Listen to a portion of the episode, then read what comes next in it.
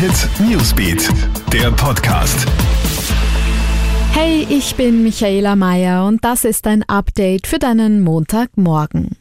Wer zu illegalen Böllern aus dem Ausland greift, riskiert nicht nur eine Strafe, sondern auch seine Gesundheit, warnt jetzt die Polizei. In Tschechien etwa werden Feuerwerkskörper billig angeboten. Viele davon sind bei uns aber nicht zugelassen, illegal produziert und damit extrem gefährlich. Deshalb wird auch heuer wieder verstärkt an den Grenzen kontrolliert, um so viele illegale Raketen und Böller sicherzustellen wie möglich. Wer bei der Einfuhr nach Österreich erwischt wird, muss mit saftigen Strafen von bis zu 3600 Euro rechnen. Erlaubt sind in Österreich nur Feuerwerkskörper mit mit der Kennzeichnung CE. Laien dürfen nur die Kategorien F1 und F2 verwenden.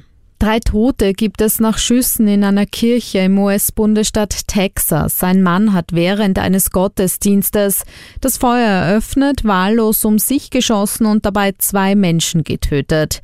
Der Schütze ist schließlich von privaten Wachmännern der Kirche erschossen worden. Diese Sicherheitsleute werden nun als Helden gefeiert, weil sie so schnell reagiert haben, berichtet Kronehit USA-Reporterin Barbara Gasser.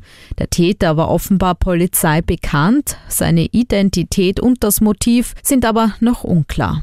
Und großer Streik bei der Airline German Wings. In der Nacht auf heute hat der dreitägige Streik der Flugbegleiter an mehreren deutschen Flughäfen begonnen.